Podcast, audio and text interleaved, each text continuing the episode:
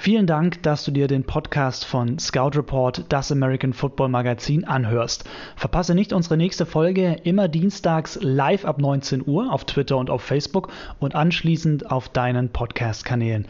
Alle Infos dazu findest du auf scoutreport.de.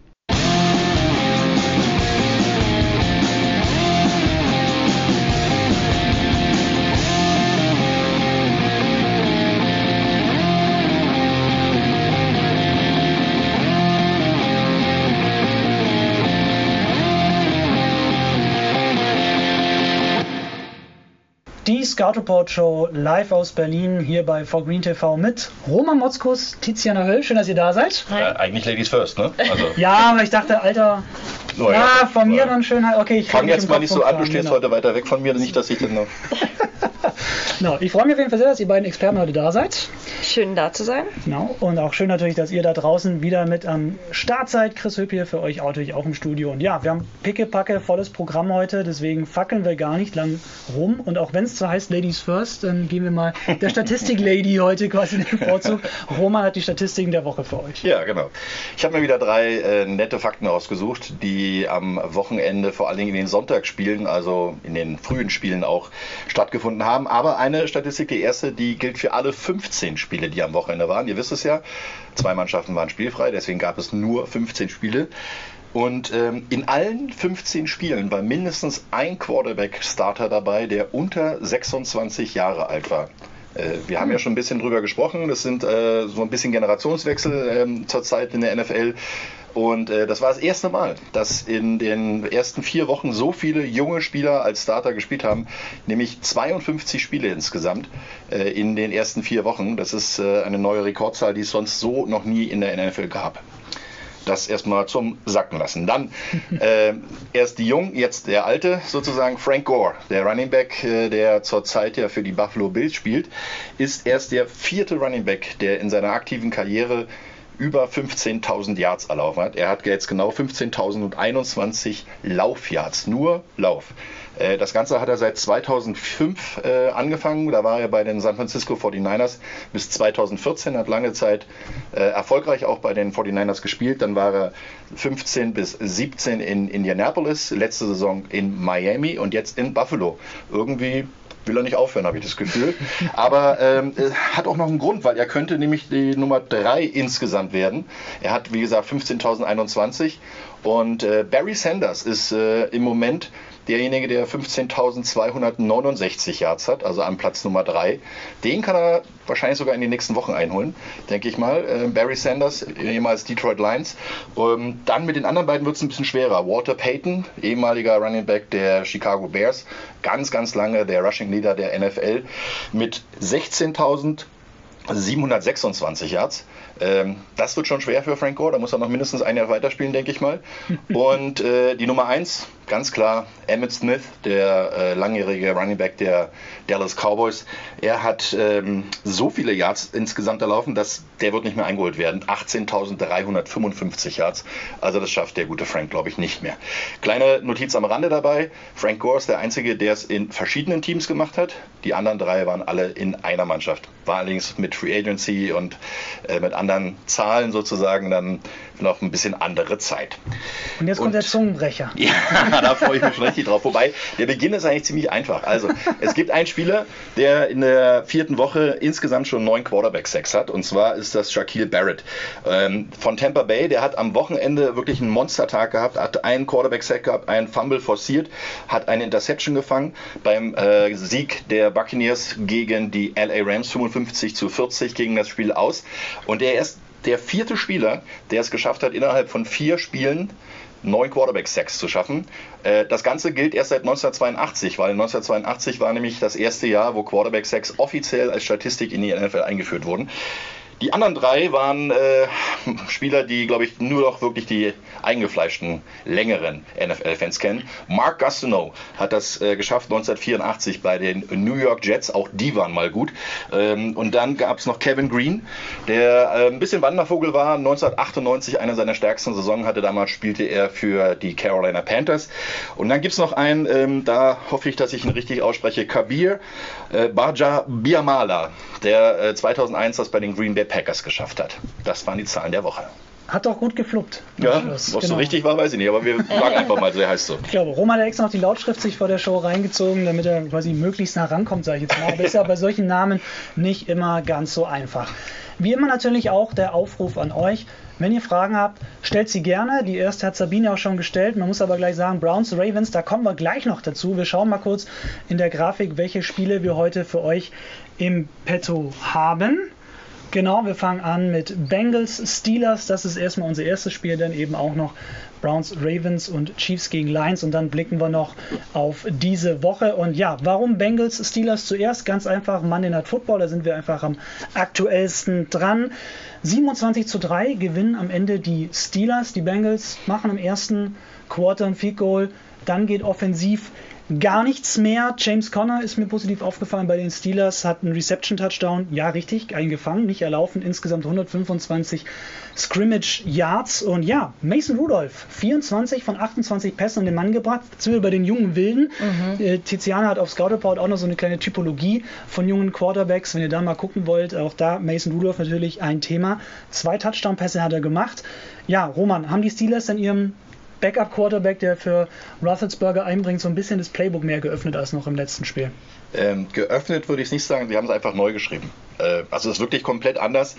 Äh, ben Roethlisberger, wissen wir alle, in den letzten Jahren oftmals auch eine tiefe Bombe auf einen Antonio Brown oder auf äh, Juju Smith-Schuster, auch so ein schöner Name, ich habe es heute irgendwie mit denen, ähm, der dann äh, relativ kurze Pässe in lange Raumgewinne erzielt. Jetzt war es ganz anders, weil das ganze Spiel wurde komplett anders angelegt. Viele Pässe auf die Running Backs, nur zwei Pässe auf den Tight End, äh, da haben sie auch Schwierigkeiten, mussten ja unter der Woche noch Nick Vanette von den Seattle Seahawks traden und äh, ihn einsetzen auch gleich. Ähm, und dann gab es die Running Backs und zwar nicht nur James Conner, sondern auch einen interessanten Spieler, Jaden äh, Samuels, der Jalen Samuels, der ähm, letztes Jahr so gut wie gar nicht auf dem Radar war, bisher sonst auch kaum eingesetzt wurde.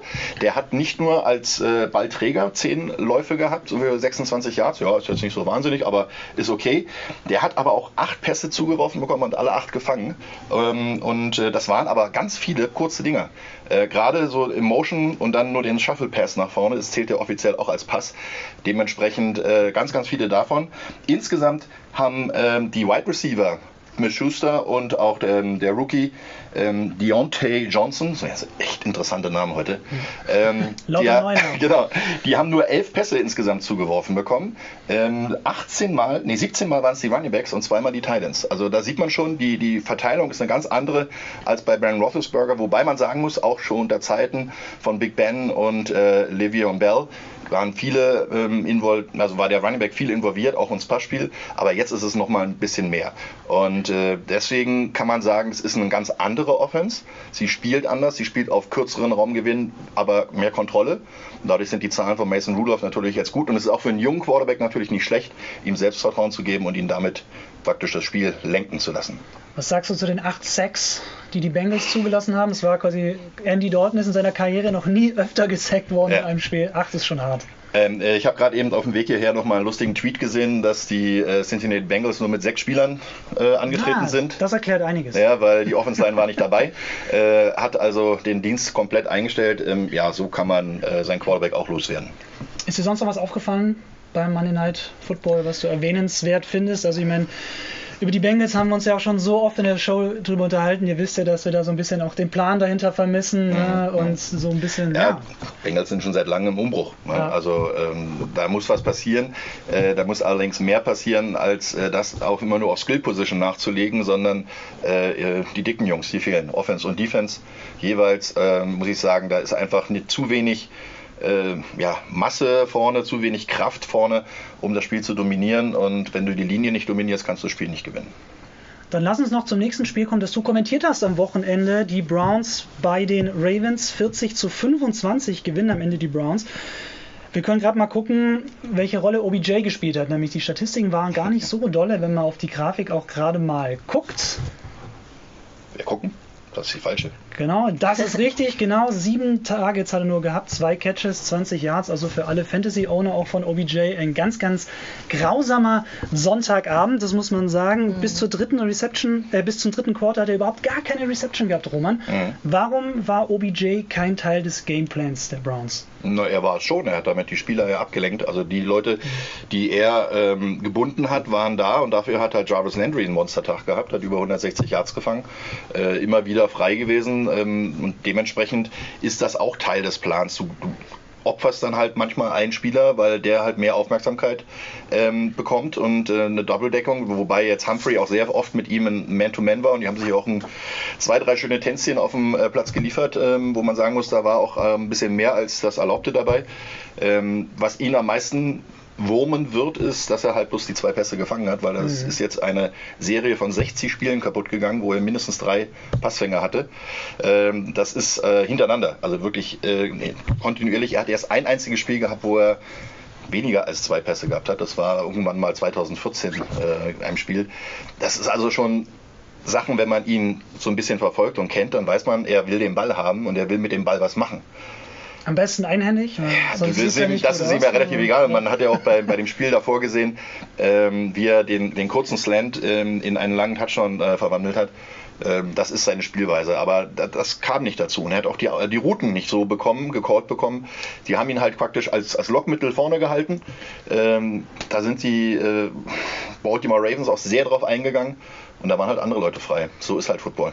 Schach die Browns jetzt mit 2-2 sogar Divisionsleader quasi bei sich. Und ja, zwei Siege, zwei Niederlagen ist noch nicht die super geile Bilanz, aber vor der Saison ja auch sehr viele gehalten worden, die Browns. Tiziana, was sagst du jetzt nach vier Spieltagen? Ist der Browns-Hype quasi voll im Rollen und berechtigt oder siehst du es eher noch so ein bisschen vorsichtig oder was ist deine Meinung? Mm, ja, also ich fand es anfangs sehr enttäuschend, ähm, was die Browns gezeigt haben. Vor allem von Baker Mayfield hätte ich mir mehr erhofft. Ähm, man muss aber auch bedenken, dass es erst seine zweite Saison als Starter ist und er ist ein sehr junger QB und von dem her insgesamt finde ich, wurden die Browns zu krass gehypt. Also mir war das alles ein bisschen too much dafür, dass sie letzte Saison zwar ordentlich gespielt haben, aber wenn man überlegt, wo sie herkommen, dann muss man eigentlich schon froh sein, ja, wenn sie es in die Playoffs schaffen. Das ist ja eigentlich das große Ziel. Ähm, von dem her ich bin jetzt mal gespannt. Ähm, ich fand, das Spiel war jetzt das erste, wo es so richtigen Ausrufezeichen gesetzt wurde. Ähm, man muss es weiter beobachten. Roman? Ähm, die Browns haben vieles gut gemacht in, in äh, den letzten beiden Spielen. Gegen die Rams war es ja auch schon knapp, da das Spiel zu verlieren. Aber was man ihnen wirklich hoch anrechnen kann, ist, dass sie mit einer recht jungen Truppe, die auch sehr gut punktuell verstärkt wurde, ähm, jetzt die AFC North immerhin anführen. Also es war ihr erstes Divisionsduell erst äh, gegen die Baltimore Ravens, haben damit punktgleich bzw. sieggleich jetzt die Tabellenführung übernommen und ihr ganz klares Ziel ist, die AFC North zu gewinnen. Und alles andere ist denen eigentlich relativ egal. Sie haben es vor allen Dingen gut gemacht, weil sie inzwischen mehrere Waffen haben. Also Tiziana hat schon gesagt, Quarterback ist äh, auf, auf jeden Fall eine Aufwertung auch in der ersten und zweiten Jahres, aber das zweite ist auch immer das schwerste. Haben wir schon Phrasenschwein wieder gefüttert. ähm, da haben wir natürlich äh, vieles zu sehen. Er hat sehr erfahrene Wide Receiver, äh, hat mit Nick Chubb einen super Running Back bekommen und hat vor allen Dingen inzwischen auch im Run-Block eine äh, sehr, sehr solide und ähm, gut spielende Offense-Line bekommen. Wenn man sieht, dass fast alle Spielzüge im Lauf über die rechte Seite gingen, sehr oft mit Pulling Guard und Pulling Tackle. Das heißt also, die haben viel auch mobil gespielt, die Offense-Line haben ähm, also ihre eingestammte Position verlassen, sind nach außen gegangen, haben vorgeblockt gegen wesentlich kleinere Gegner. Das haben sie wirklich gut gemacht und dadurch natürlich auch diese Dominanz im Laufspiel gehabt. Ja, das Laufspiel und Nick Chubb, das ist ein gutes Stichwort. Da schauen wir auch gerade nochmal hier auf den Running Back, was der gerissen hat. 165 Yards, drei Touchdowns, 8,3 Yards pro Lauf. Das ist natürlich ordentlich. Und ja, Roman, du hast eigentlich gerade schon angedeutet, warum es so gut funktioniert hat. Eben auch, weil die O-Line super mitmacht und quasi für Chubb die Rolle, den Weg frei macht, wenn man so möchte. Möchtest du noch eine besondere Zahl für Nick Chubb haben? Ich möchte immer eine besondere Zahl haben. er hat einen 88 Jahr Touchdown-Lauf äh, erzielt und das war sein zweiter langer Lauf in seiner Karriere schon. Letztes Jahr hat er ja noch so ein Ding hingelegt. Ähm, das ist erst das zweite Mal, dass ähm, ein Running Back oder nee, dritte Mal, Entschuldigung. Äh, Chris Johnson ist dem einen oder anderen noch ein Begriff als Running Back, der hat das auch schon mal geschafft, äh, dass er in den ersten zwei Jahren zwei Touchdown-Läufe über 85 Yards hatte. Also Chris Johnson hat das gemacht ähm, in 2008, 2009 und der andere war Bob Hernschemeyer. Schöner Name. Wirklich schöner Name. Das Ganze war 1946 und 1947. Also da sieht man mal, wie oft sowas vorkommt, dass Running Backs wirklich so lange Läufe zum Touchdown. Manchmal ist es ja bloß so, dass sie noch an der Einjahrlinie eingeholt werden. Also auch das äh, wirklich eine tolle Leistung und äh, das war auch so der Neckbreaker, der den Ravens wirklich nicht nur punktetechnisch, sondern auch moralisch, glaube ich, richtig einen mitgegeben hat. Zu den Ravens kommen wir auch gleich nochmal. Wir schieben eine, da eine, Frage von David ein, der uns fragt, ob wir glauben, dass OBJ die beleidigte Leberwurst ist, wenn Jarvis Landry in den nächsten Spielen auch deutlich bessere Werte haben wird. Ähm, also einerseits nein, das ist einer seiner besten Kumpels, mit denen er auch im College zusammengespielt mhm. hat. Andererseits, Landry wird raus sein erstmal. Er hat ein Concussion-Protokoll gekriegt, also war auch raus. Ähm, es ist noch nicht klar, ob er nächste Woche spielen kann. Von daher All Eyes on OBJ nächste Woche wieder. Muss er abliefern. Muss er abliefern, du sagst es. Ja, und Roman, vielleicht noch zwei Sätze bei den Ravens. Was hast du die deutliche Niederlage so erwartet. Haben sie ja auch sehr stark in die Saison gestartet. Da hat ja auch schon der eine oder andere gesagt, Super Bowl und. Naja, Super Bowl ist ja noch drin. Also ist ja noch alles da. Sind erst nach Woche 4. Äh, sie sind ähm, wirklich solide für sich gestartet. Was dieses Mal äh, sie eingeholt hat, war einfach die Fehlerquote. Die war zu hoch. Letzte Woche schon äh, bei den Risikospielzügen mit vierten Versuch, die sie umgesetzt haben und äh, dreimal die Two-Point-Conversion nicht geschafft hatten. Das war gegen Kansas City der Neckbreaker. Diesmal war es äh, einfach die zwei Inter Interception von Lamar Jackson, der Fumble von Mark Ingram, alles schon in Situationen, wo man eigentlich gut drauf war und, und noch nicht zu weit weg war. Äh, dementsprechend war das so der, der Fehlerteufel. Aber da kann man einfach nur sagen, lieber so viele Fehler in einem Spiel machen, das Spiel verlieren, als jedes Spiel Fehler machen und dann alle knapp verlieren. Ne? Also von daher, äh, ich glaube, die kommen jetzt ganz gut zurück. Die haben jetzt äh, Pittsburgh vor der Nase. Ähm, da kann man sich vielleicht ein bisschen gesund stoßen. Das ist eh so ein Rivalenduell. Äh, vielleicht schaffen sie es da dann wieder die, in die Erfolgsspur zurückzukommen nach zwei Niederlagen jetzt. Und apropos knappe Niederlage, ich persönlich fand es sehr spannend, dann kommen wir auch zum nächsten Spiel, wie lange die Lions gegen die Chiefs mitgehalten haben. Am Ende war es ja dann nur ein 34 zu 30 für die Chiefs. Und ja, Tiziana, du hast das Spiel auch ein bisschen angeguckt. Ich habe sogar drauf gewettet und verloren. Oh. Ich hatte auf die okay. Lions gewettet. Na, okay, ja, dann warst Euro. du knapp über. Oh, okay, der Monster-Einsatz. So viel auf einmal, ja. ja, aber es war, war eine gute Quote und ich dachte ja. mir, naja. Ja, okay, du hast ja, hast ja auch fast quasi, dann hättest ja. du sogar noch Glück gehabt. Ja, ähm, ja woran hat es denn gelegen? Warum haben die Chiefs am Ende, ja, äh, dann doch gewonnen? Warum hat es für die Lions nicht gereicht? Also vielleicht erstmal andersrum. Ähm, okay, wie warum? Genau, also das hängt ja auch alles irgendwie miteinander zusammen. Also was gut lief bei den Lions war halt einfach, wie sie ähm, Holmes rausgenommen haben. Also er hatte ähm, im ersten äh, Quarter, glaube ich, keinen Touchdown. Das war jetzt schon wiederholt, wiederholte Male so. Und es war einfach so, dass sie, ja, er hatte keine großen Raumgewinne. Ähm, er muss wirklich arbeiten, äh, kurze Pässe spielen, ähm, hat sich da jeden Jahr, Jahr hart erarbeiten müssen und das war er, glaube ich, nicht gewohnt. Da hat man auch richtig gemerkt, wie stinkig er war. Also äh, ich finde, man hat ihn immer irgendwie in der Kamera gesehen und er war am Motzen oder hat irgendwie ja, sich beschwert und da hast du halt gemerkt, es hat richtig so gearbeitet in ihm. Ähm, genau, und Detroit hat es halt einfach geschafft, ähm, der Offense von den Chiefs ein, ja, ähm, eine sehr gute Defense-Leistung entgegenzustellen. Also man hat wirklich das Gefühl, das war jetzt die erste Defense, die so richtig ähm, ja, die Chiefs zum, zum äh, vor Probleme gestellt hat. Okay, gut eingestellt quasi. Genau, sehr gut eingestellt. Ja. Und ich hatte mir noch aufgeschrieben, ähm, besonders Wide Receiver Kenny Golladay. der hat ähm, ja, der hat ein super Spiel gemacht. Äh, zwei Touchdowns, 67 Yards. Und für, für den hatten sie am Anfang irgendwie auch keine, keine Mittel, nichts gefunden. Ja. ja. ja, die Lions sind ja auch immer so ein bisschen, Roman, wir haben das ja auch oft, ne? wir reden oft in der Division über, über die Vikings, über die Bears, über die Packers natürlich. Ne? Und die, die, die Lions laufen immer so ein bisschen irgendwie unter ferner liefen. Ja, weil äh, ganz oft die Defense von denen das Problem war in den letzten Jahren. Äh, Matthew Stafford ist einer der solidesten Quarterbacks, die ich kenne, der auch schon lange, lange Jahre äh, bei den Lions spielt. Mein Kollege Carsten Spengmann hat letztens mal gesagt, der verschwendet seine Zeit bei den Lions. Natürlich äh, will man seinen Vertrag da auch erfüllen und der ist ja nicht schlecht bezahlt, also so ist es nicht. Er war ja mal eine Zeit lang sogar der bestbezahlte, genau. der sein unterschrieben hat. also er ist ein, ein, eigentlich ein purer Passer, der kann also wirklich äh, ein Spiel auch alleine mit seinem Arm ähm, dominieren. Äh, was ihnen gefehlt hat, war die Defense. Und jetzt hatten sie halt drei Wochen lang äh, eine schöne Blaupause bekommen, wie man gegen die Chiefs spielen kann. Haben äh, jeweils das erste Quarter quasi kopiert und haben, wollten das dann weiterziehen. Irgendwann ist halt Patrick Mahomes, Patrick Mahomes. Und ja, ja. dann kommt er nochmal so eine Dinge. Ja. Ähm, er hat auch äh, im Spiel selber zu seinen Mannschaftskameraden gesagt, äh, kümmert euch nicht drum, wir müssen einfach nur das spielen, was wir spielen. Ne? Also wirklich, wir müssen unser Spiel spielen. Und das hat dann nachher wieder funktioniert. Vorne haben sie ihm quasi alles weggenommen und dann haben sie irgendwann sind die Gegner müde oder er hat halt dann doch mal einen Wide Receiver, der durchlaufen kann und mhm. jetzt kommt dann irgendwann wahrscheinlich Tyreek Hill nochmal wieder, wenn der auch wieder fit ist, ja, dann gibt es vielleicht dann auch nochmal wieder eine andere Dimension und äh, wer auf jeden Fall auch ein wichtiger Faktor für ihn ist, ist Deshaun äh, McCoy der ähm, wirklich im Passspiel und auch beim Laufspiel inzwischen ihm sehr, sehr gut zur Seite steht.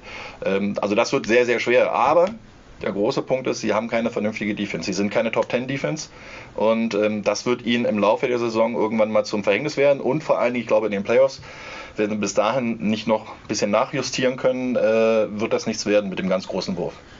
Ja, man hat es ja letztes Jahr auch wieder so ein bisschen gesehen. Ja, du kannst in der normalen Saison noch so eine gute Offense haben und 50 Punkte rausballern.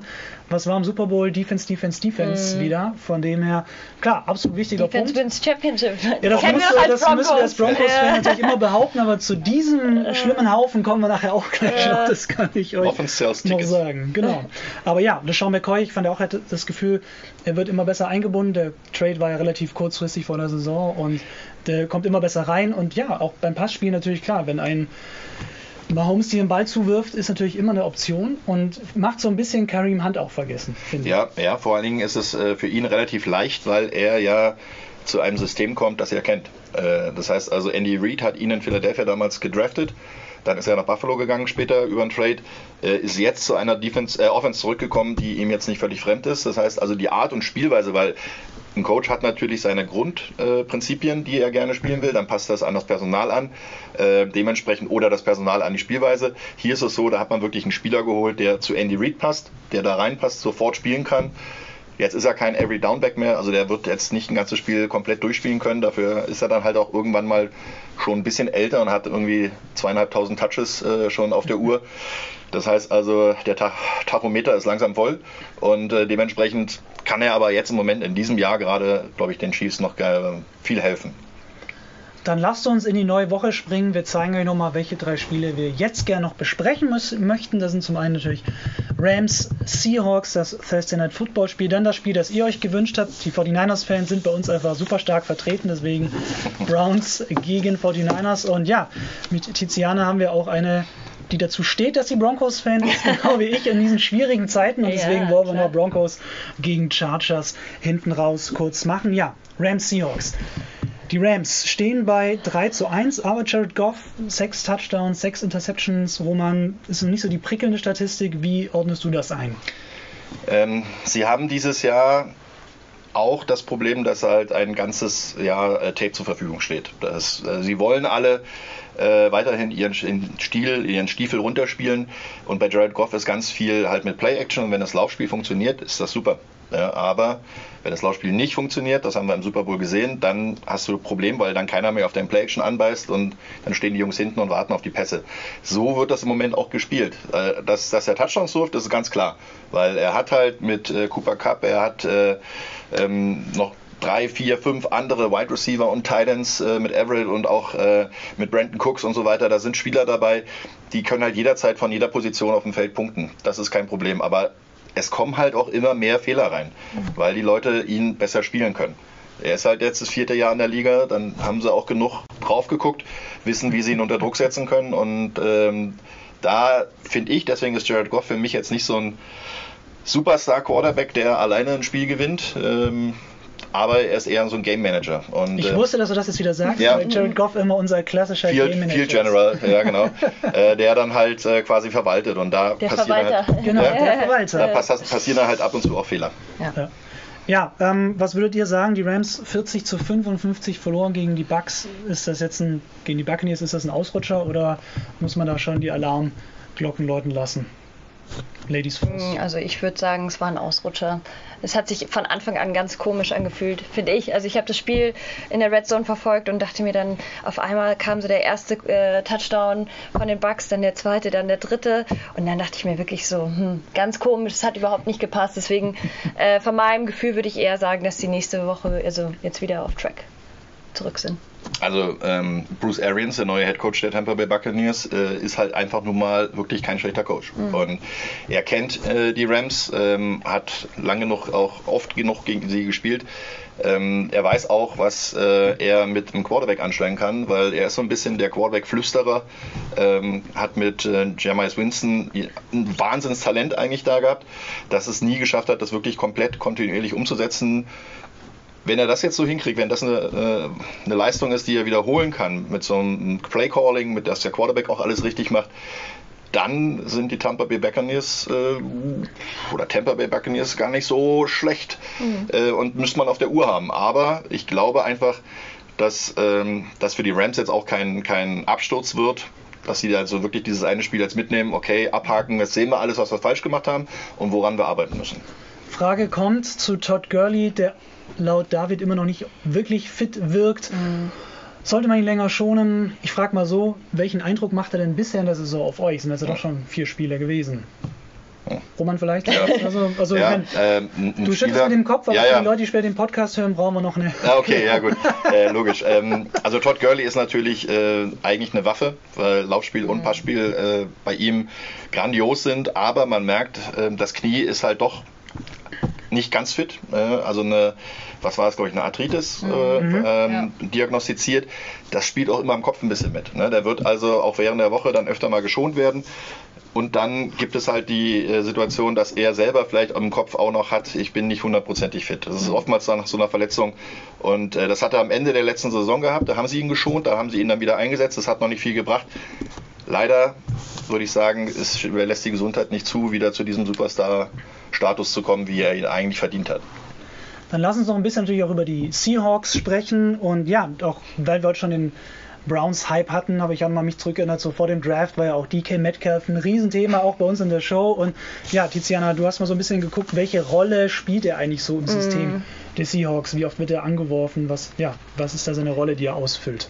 Also, er, wie du schon sagst, er hatte einen krassen Hype, dementsprechend ist er auch in die so. Saison gestartet irgendwie. Ähm, aber man muss sagen, er ist ja nicht die Nummer 1 bei den Seahawks, er ist äh, Nummer 2 hinter Tyler Lockett und aber bleibt es auch.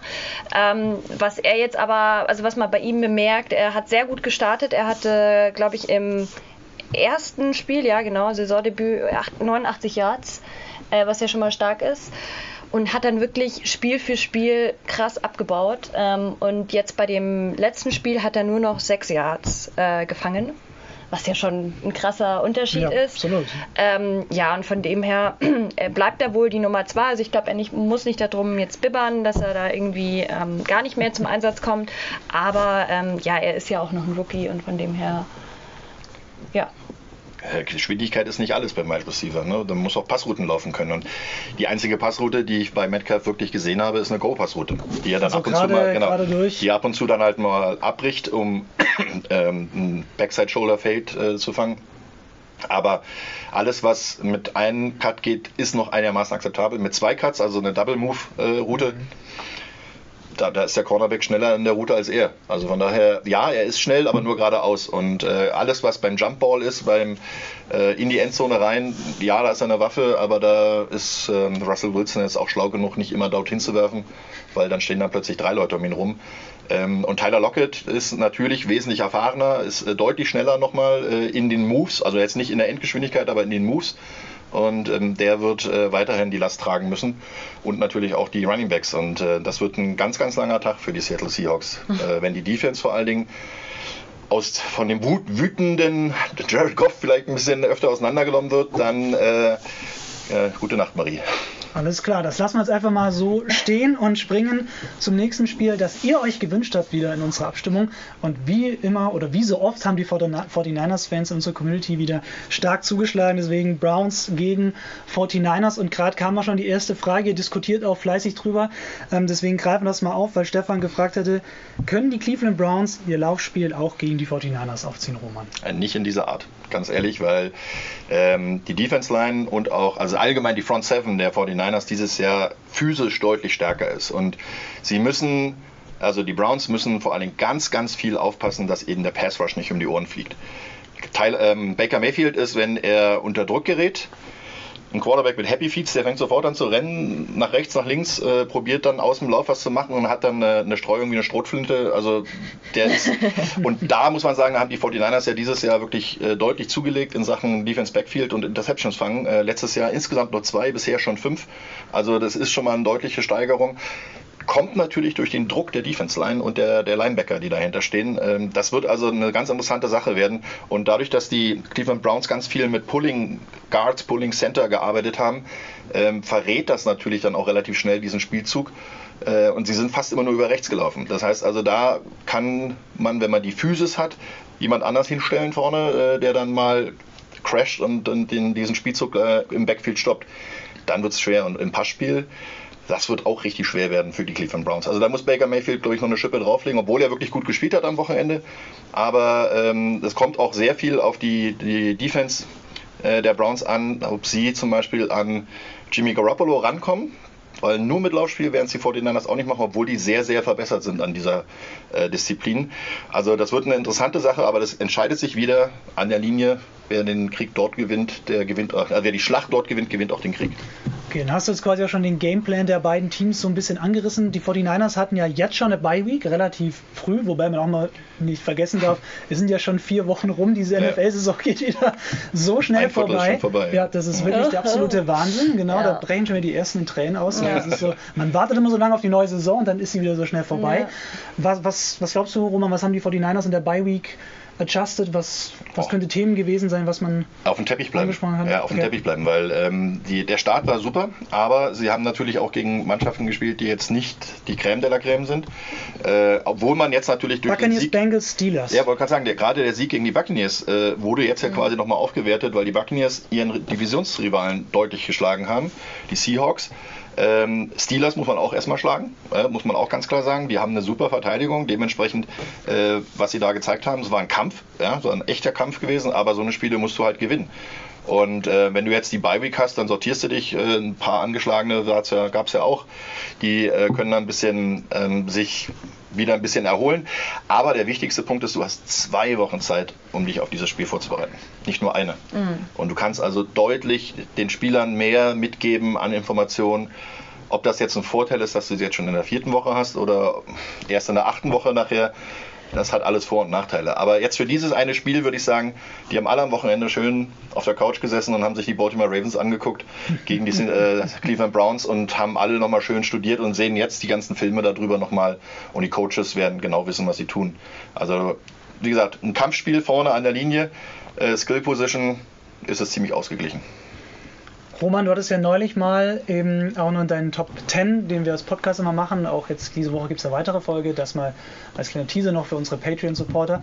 Ähm, genau, da hattest du ja die 49ers sogar in den Top 5 und mhm. äh, Tiziana wollte ich mal so fragen, was sind deine Top 5? Siehst du da die 49ers auch drin? Wenn du quasi ähm, alle NFL-Teams nimmst? Hm, würde ich jetzt eher Nein sagen. Darfst du widersprechen, das ist schon okay. Ähm, ich finde, Roman hat schon vieles gesagt, was ich auch auf dem Zettel hatte, und zwar, dass, ähm, ja, äh, dass der Schedule an sich jetzt vielleicht vermeintbar einfach war, aber ähm, ja, man muss, finde ich, abwarten. In zwei Wochen kommen die Rams, glaube ich, oder sie sind bei den Rams. Das wird für mich so die erste richtige Standortbestimmung. Wenn sie die schlagen, dann sage ich ja, dann Chapeau. Okay, dann bin ich wirklich beeindruckt. Aber bis dahin, ähm, finde ich, waren das jetzt alles so Teams, ja, die muss man schlagen. Die schlägt man auch nicht einfach mal so nebenbei, sondern muss man schon ran investieren. Aber ja, ich finde, die Rams werden so das erste große Team. Für die 49ers. Ja. Alles klar, dann schauen wir mal. Ähm, Frage zu Mark in Zocha. Kann sie einer von euch beantworten? Ich muss zugeben, ich habe jetzt nicht gar nicht im Kopf, wie er am Wochenende zum Einsatz kam. Nur im Special Team, soweit ich das okay. mitbekommen habe. Äh, ja, das sind Wochenentscheidungen, die die Trainer da äh, machen. Je nach Gegner, je nach äh, Fit- Fitgrad sozusagen der eigenen Mannschaft. Ähm, wer passt dann besser rein? Äh, man kann zu Marc sagen, er hat seinen Platz sicher, denke ich mal. Also er wird nicht gleich äh, auf der Wackelkandidatenliste landen. Äh, dafür spielt er auch im Special Team einfach zu gut. Ähm, dementsprechend ähm, haben sie vielleicht was gesehen. Manchmal ist dann auch Situation, dass äh, sie halt bloß mit zwei Linebackern spielen. Das ist, äh, da kommen wir später ja auch nochmal drauf. Äh, viele Verteidigungslinien müssen zurzeit nur noch mit zwei Linebacker spielen und mit mehr Defense Back, weil einfach die Regeln auch das so verändert haben, dass das Quarterback-Spiel viel, sagen wir mal, bevorzugt wird, dass die Quarterbacks mehr geschützt werden. Sie werfen dadurch mehr. Dadurch brauchst du mehr schnellere Leute auf dem Feld. Du brauchst halt einen Nickelback und nicht einen Linebacker, weil ein Linebacker gegen einen Thailand heutzutage kaum noch was anrichten kann. Und kleiner Teaser dazu, das werden wir nachher nochmal in unserem Taktikbereich nochmal ansprechen. Sehr schön, genau. Ein Spiel haben wir noch, Broncos gegen Chargers, wollen wir noch besprechen. Hier so, wir sind ein bisschen leidtragend in dieser Saison, die Broncos noch bei 0-4, das ist wirklich sehr, sehr bitter, was da bisher passiert. Ja. Jetzt hat sich auch noch Bradley Chubb auch noch das Kreuzband gerissen und ist raus. Ja, Tiziana, was sind die Baustellen, wo, wo willst du anfangen bei der Liste? Endlos. ähm, ja, also was ich, was mir am meisten aufgefallen ist, ist einfach, ich meine, dass die Offense nicht berauschend sein würde, das war klar. Also da, das ist jetzt auch nicht das Steckenpferd der Broncos, das war es in den letzten Jahren nicht. Äh, man hat auch schon von den Verpflichtungen, finde ich, vor, im Vornherein gemerkt, okay, darauf liegt jetzt auch nicht der Fokus. Ähm, es war ja wieder Defense klar im Fokus, nur dafür finde ich, ist die Defense einfach viel zu schlecht. Also die hat so abgebaut. Ähm, ja, das ist wirklich, das war so für mich das, wo ich gesagt habe, ja, das kann doch nicht sein. Die wurde ja auch im Vornherein von allen Leuten schon so hoch gelobt. Und dem werden sie einfach gar nicht gerecht. Jetzt auch noch Bradley Chubb, Kreuzbandriss. Ähm, ja, ich finde, es ist halt auch deswegen sehr, ver also hat mich sehr verwundert, äh, dass einfach der Trainer von den Broncos, äh, Vic Vangio, ähm, ja, ein Defense-Trainer ist. Genau, das merkt man gar nicht. Merkt man überhaupt nicht. er ist weder ein Offense-Trainer noch ein Defense-Trainer. Ja, genau. Ja, es ist wirklich ein bisschen traurig. Es kommen ja schon wieder so die ersten Gedanken auf, ob man jetzt vielleicht mal Von Miller tatsächlich abgeben sollte, weil ja, er ist ein super Starspieler, er ist aber auch sehr teuer. Was sagst du aus Broncos Fansicht dazu, bevor ich dann Roma noch frage? Also ich bin ja natürlich emotional auch äh, involviert, deswegen ähm, finde ich, ja, Von Miller ist für mich die, sind die Broncos im Grunde, wenn ich eine Person nennen müsste. Es wäre extrem schade, wenn man ihn abgeben würde, aber klar, du hattest ja auch vorhin schon erwähnt, dass man jetzt kriegt man halt noch was für ihn. Ähm, Das war zumindest mein Gedanke, wenn man ihn jetzt er ist auch nicht mehr der weggibt, Jüngste, ja, glaube ich, oder? deswegen, ähm, ja. Diese Saison müssen die Broncos eigentlich eh abschreiben, leider. Ähm, da kommt nichts mehr bei rum, glaube ich leider wirklich. Ähm, von dem her, ich finde es schwierig. Ich, ich würde ihn jetzt noch nicht weggeben, glaube ich. Roman, würdest du ihn abgeben? Äh, dann kannst du auch gleich aufhören zu spielen. Ja Also- gut, aber das macht Miami ja auch. Ja, aber Miami hat ja auch alles vorher schon abgegeben und äh, das macht ja auch keinen Ja. Sinn. Aber ähm, Von Miller jetzt zu, zu traden ähm, und zu hoffen, dass man da jetzt einen First-Round-Pick kriegt, ähm, das Problem ist, was haben sie denn in den letzten Jahren in der ersten Runde ge- äh, gedraftet? ja. Es waren meistens Quarterbacks und die haben nichts gebracht. Ja, jetzt hat man stimmt. sich meinen Special Friend Joe Flacco geholt. Rotes Tuch bei Roman, wer es noch nicht, wer es noch nicht weiß und seit drei Jahren diese Show verpasst hat, rotes Ich Tuch. bin selten sprachlos und ich habe es gerade gemerkt. Ähm, also das sind so Situationen, ich glaube eher, der, der Fisch äh, stinkt vom Kopf her und äh, da muss entweder im Coaching-Bereich oder in der Scouting-Abteilung mehr passieren, Okay. weil die Jungs, die, die sie sich da geholt haben, in teuren Picks, also gerade erste Runde, zweite Runde, ist meistens nichts draus geworden. Dann hast du so einen Philipp Lindsay, den sie aus der, von der Straße quasi Genau, holen. undrafted. Ja, undrafted, der, der in Colorado in ihrem eigenen äh, Juniorprogramm in der Highschool gespielt hat. Der äh, reißt dann in der Saison noch was raus. Ähm, da muss ich ehrlich gestehen, da bin ich ein bisschen ähm, erstaunt drüber, weil das sind ähm, gerade in den, in den wichtigsten Entscheidungen, muss der GM und muss auch der, der Director of Player Personnel, die Leute müssen dann sehen, wen hole ich mir da. Und die müssen auch langfristig denken. Und da muss ich natürlich Bradley Chubb, klar, das war eine super Entscheidung, Ja. dass er sich jetzt verletzt hat, schlecht, aber ja. alle anderen, die danach kamen in, in den ersten Runden, Wobei ich jetzt Noah Fan, den sie jetzt geholt haben, ja gut, der ist nicht der schlecht. Thailand ist, ist, ist Ja, gut. jetzt am Wochenende hat er endlich mal ein bisschen Ja. so bewiesen, was er kann. Aber da, da bist du ja auch abhängig davon, ähm, das erstmal anzuspr- äh, anzunehmen nehmen, was dir dann gespielt wird und es ja, muss vom Quarterback auch angepasst werden. Ne? Das sind ja immer so eine Sache. Wenn ich in der Defense sehe, dann muss entweder der, ein sehr, sehr guter Defense-Lineman in der Mitte, der einfach mal den Run stoppt. Dann äh, müssen Linebacker, also in der Mitte Linebacker noch sein und es muss auch im Defense-Backfield was getan werden, weil da ist langsam auch der Zahn der Zeit, der da nagt. Und äh, dementsprechend, da ist keine No-Fly-Zone mehr, da ist eine Full-Fly Zone. All-Fly Zone, genau. genau. Tiziana, wenn du dich in die Situation der Chargers reinversetzen würdest, mhm. was wäre so die Schwachstelle, die du jetzt am Wochenende attackieren würdest? Laufspiel, Laufspiel, Laufspiel. hat man ja jetzt bestes Beispiel gesehen im, im letzten Spiel.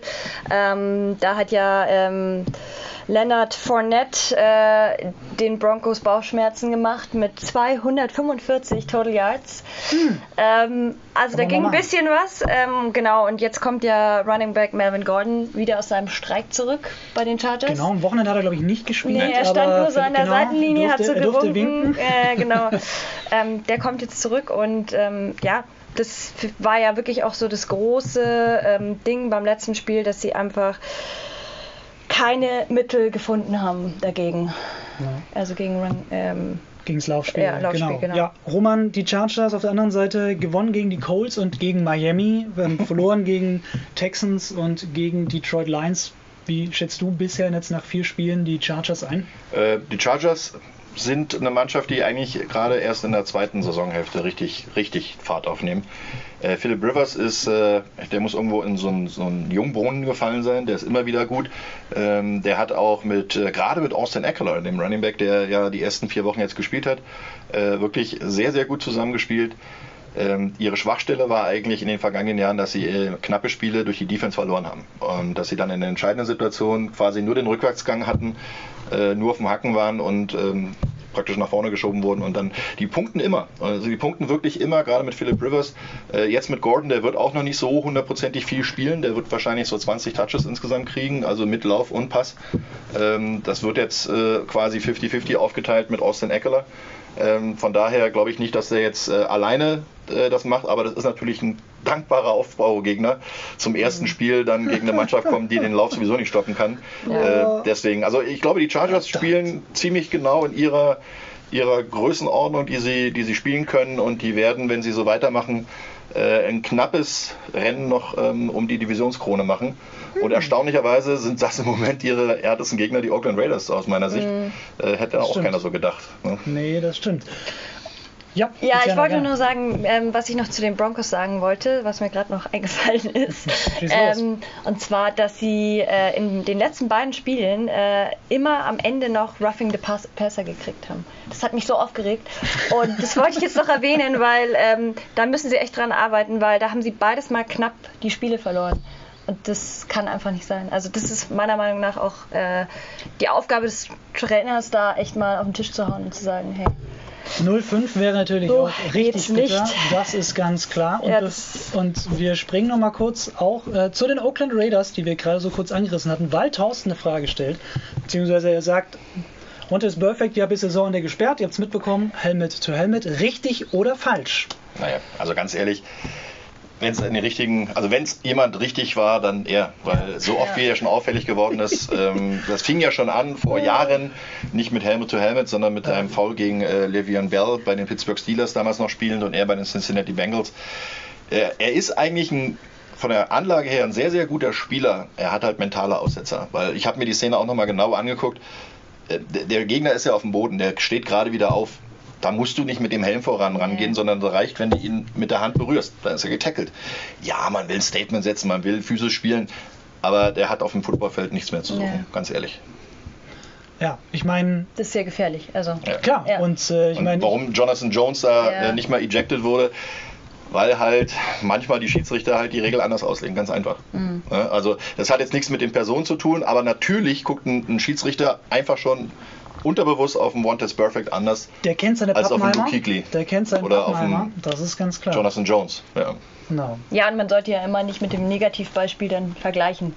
Also es ist blöd gelaufen dann, vielleicht ist einer davon gekommen, aber deswegen ist ja nicht das andere besser. Ja. Es sind noch ein paar andere äh, Sachen noch dabei gewesen am Spieltag, wo Helmet to Helmet immer wieder sein kann. Es ist auch kein Wunder, weil man sagt ja, man darf nicht mit dem Helm zuerst den Kontakt initiieren Jetzt mach das mal. Wenn du normal läufst, äh, kommt der Kopf nach vorne. Wenn du nämlich dich, rund, also dich protectest und selber mhm. den äh, Schwerpunkt runtersetzt, dann ist automatisch der Helm vorne. Du darfst halt bloß nicht mit der Helmkrone den Gegner angreifen. Das gilt für Offense und Defense. Ja, das ist ja gerade auch für Running Backs und für Wide Receiver gar nicht so leicht. Dementsprechend ist das auch in der Realgeschwindigkeit teilweise für die Schiedsrichter echt schwer zu sehen. War es jetzt die Schulter, war es die Seite des Helms oder, oder war es ein Arm oder sonst irgendwas? Also das ist auch nicht immer leicht. Aber ja. bei Perfect schon. Ja. Dann lass uns noch zu unserer kleinen Taktik-Rubrik kommen. Wir haben wieder einen kleinen Spielzug ausgesucht. Ähm, Tiziano und ich ja. machen mal ein bisschen Platz, damit der Meister sich entfalten kann quasi. Meister, sagt er. Genau, wir haben, was haben wir ausgesucht? Einen kleinen Spielzug aus Bengals gegen Steelers. Erstes Viertel, 8 Minuten 32 noch ja. zu spielen. Dritte und vier für die Bengals Offense. Fünf. Ah, habe extra nochmal nachgeguckt. Okay, dann hast du, okay, dann dritter und fünf für die Bengals Offense hier in Rot. Genau. Und ich mache nochmal ein Schrittchen zur Seite und wir haben Roman. Trips left, empty gun, TR White, Flood Right. Nee, TR White. TR White, hm? Flood Right. Das kannst genau. du ja auch noch. Ja. Äh, ich hoffe, das spiegelt nicht zu so sehr in der Kamera. Ihr könnt das dann so ein bisschen erkennen, was ich hier mache. Also Trips Live ist klar. Hier sind zwei Wide Receiver auf der einen Seite und der dritte auch noch. Deswegen Trips auf der linken Seite. Ähm, ja, Empty Gun ist klar. Empty Backfield. Gun, Quarterback steht ein Stück zurück. Äh, TR White heißt Tight End und Running Back. TR stehen, und das auch die Reihenfolge, erst der innere, dann der äußere, stehen white, also nicht an ihrer angestammten Position. Ähm, dann äh, Flood Right bedeutet, dass die gesamte rechte Seite überflutet wird mit Spielern. Der Gegner kommt raus mit einer 4-2 Nickel Man 2, das heißt also vier Down Linemen sind noch dabei. Nickelback heißt 1, 2, 3, 4, 5, beziehungsweise 1, 2, 3, 4, 5, 6 sogar. Defense Backs, beziehungsweise die beiden sind nämlich die Linebacker. Und darauf kommt es nachher drauf an. Also es sind fünf Defense Backs. Man 2 heißt, dass oben rüber zwei Safeties spielen und die spielen eine Two-Zone, das heißt also, die teilen sich dann später das Feld zur Hälfte auf. Ähm, hier Man 2 heißt erstmal Man-to-Man-Verteidigung. Alles, was Skill-Positionen sind, muss einzeln abgedeckt werden. Es gibt nur vier Rusher bei fünf Blockern gar nicht so schlecht. Also hat der Quarterback schon mal eine gute Voraussetzung. Andy Dalton war wahrscheinlich das einzige Mal protected an diesem Spieltag. Hier haben wir den Tight End und hier ist der Running Back. Und das ist genau der Punkt. Hier ist ein Linebacker und hier ist ein Linebacker. Die stehen ja normalerweise hier in der Mitte und würden den Tight End, wenn er von hier aus kommt, oder den Running Back, wenn er vom Backfield kommt, covern. 1 zu 1. Deswegen Man 2. 2, wie gesagt, oben drüber. Ähm, jetzt haben wir hier die Situation, das ist Tyler Eifert, das ist die Nummer 85. Und ähm, hier steht noch ein Running Back und hier sind die drei Speedster dabei. Da war John Ross ganz außen. Dann haben wir, äh, guck mal schnell nach, wer da noch alles dabei war. Ähm, Kannst du den Tyler Boyd war noch dabei. Und äh, dementsprechend war hier viel Geschwindigkeit auf der linken Seite. Und da haben sie natürlich den Respekt drauf gehabt, deswegen den äh, Safety auch ein bisschen näher rangezogen. Flood Right bedeutet, der Spieler geht einfach nach oben und alle anderen kommen quer rüber. Der zieht nochmal raus, und der läuft einfach bloß ein Comeback. Eigentlich, normalerweise, da der Quarterback hat nur kurz zwei Schritte Dropback gemacht, wollte sofort einen Pass werfen. Normalerweise wirft er den nach außen, weil der Geschwindigkeitsvorteil eines Runningbacks gegenüber einem Linebacker wesentlich größer ist. Dementsprechend soll hier einfach bloß der First Down erzielt werden. Kam aber ganz anders. Der Linebacker hat so gut wie gar nicht reagiert. Der ist bloß drei Schritte nach hinten gegangen, hat hier gewartet. Und hier kam die Situation, Tyler Eifert kommt hier raus, und schlägt seinen Linebacker, weil der ist einfach ein bisschen schneller. Normalerweise würde man hier jetzt den Safety mit runterkommen lassen und den Safety auf dem Tight End spielen lassen, weil dann hat er einen Geschwindigkeitsvorteil. Eifert ist aber größer, dementsprechend konnte er den Safety nicht über ihn spielen lassen, weil sonst kriegt er den Ball sofort hier hingelegt und rennt weg. So war es dann auch, ein Backside-Shoulder-Pass. Und zwar, Eifert ist einfach geradeaus den Seam gelaufen. Andy Dalton hat Zeit, macht nur drei, zwei, zwei, drei Schritte rückwärts, kommt sofort der Pass raus auf die Backside Shoulder. Das heißt also der Linebacker, wenn ich jetzt mal hier mitgehen darf, der Linebacker und Eifert laufen hier. Er hat ihn sogar geschlagen und dann kommt der Pass auch noch auf die rechte Seite, da wo hier keiner mehr ist, weil der Linebacker ist ja hier in der, in der Vorwärtsbewegung wieder, weil er den Running Back abdecken will. Wenn der Pass nach vorne geworfen wird, ist das ein Touchdown. So hat Andy Dalton Sicherheitsvariante geworfen, hat auf die Outside Shoulder hier quasi den Ball hingeworfen. Eifert fängt den Ball, First Down. Alles klar. Ja, super. Vielen Dank. Wir kommen mal wieder rein. Tiziana, du auch natürlich. Roman, vielen, vielen Dank für diese Einblicke. Jetzt wäre nochmal die Gelegenheit für euch, quasi Fragen zu stellen an unsere Experten, wenn ihr sie habt. Äh, Roman, bist du am Wochenende im Einsatz? Ja. Du darfst natürlich wieder nicht verraten, welches Spiel, ich weiß. Naja, ähm, wenn man sich den Spielplan anguckt, dann weiß man, dass äh, nicht so viel Auswahl äh, ist. Natürlich wird das erste Spiel aus London sein. Äh, da sind meine Kollegen Jan Stecker und Patrick Sume mit Icke sogar live vor Ort. Ähm, ich habe mir sagen lassen, am Samstag ist wieder diese nette Party am America Square. Die ist offiziell ausverkauft. Es soll aber eventuell noch Restkarten geben. Also wenn jemand von euch sowieso in London ist, äh, einfach mal an der Armkasse vorbeigehen und gucken. Vielleicht kommen ja nicht alle.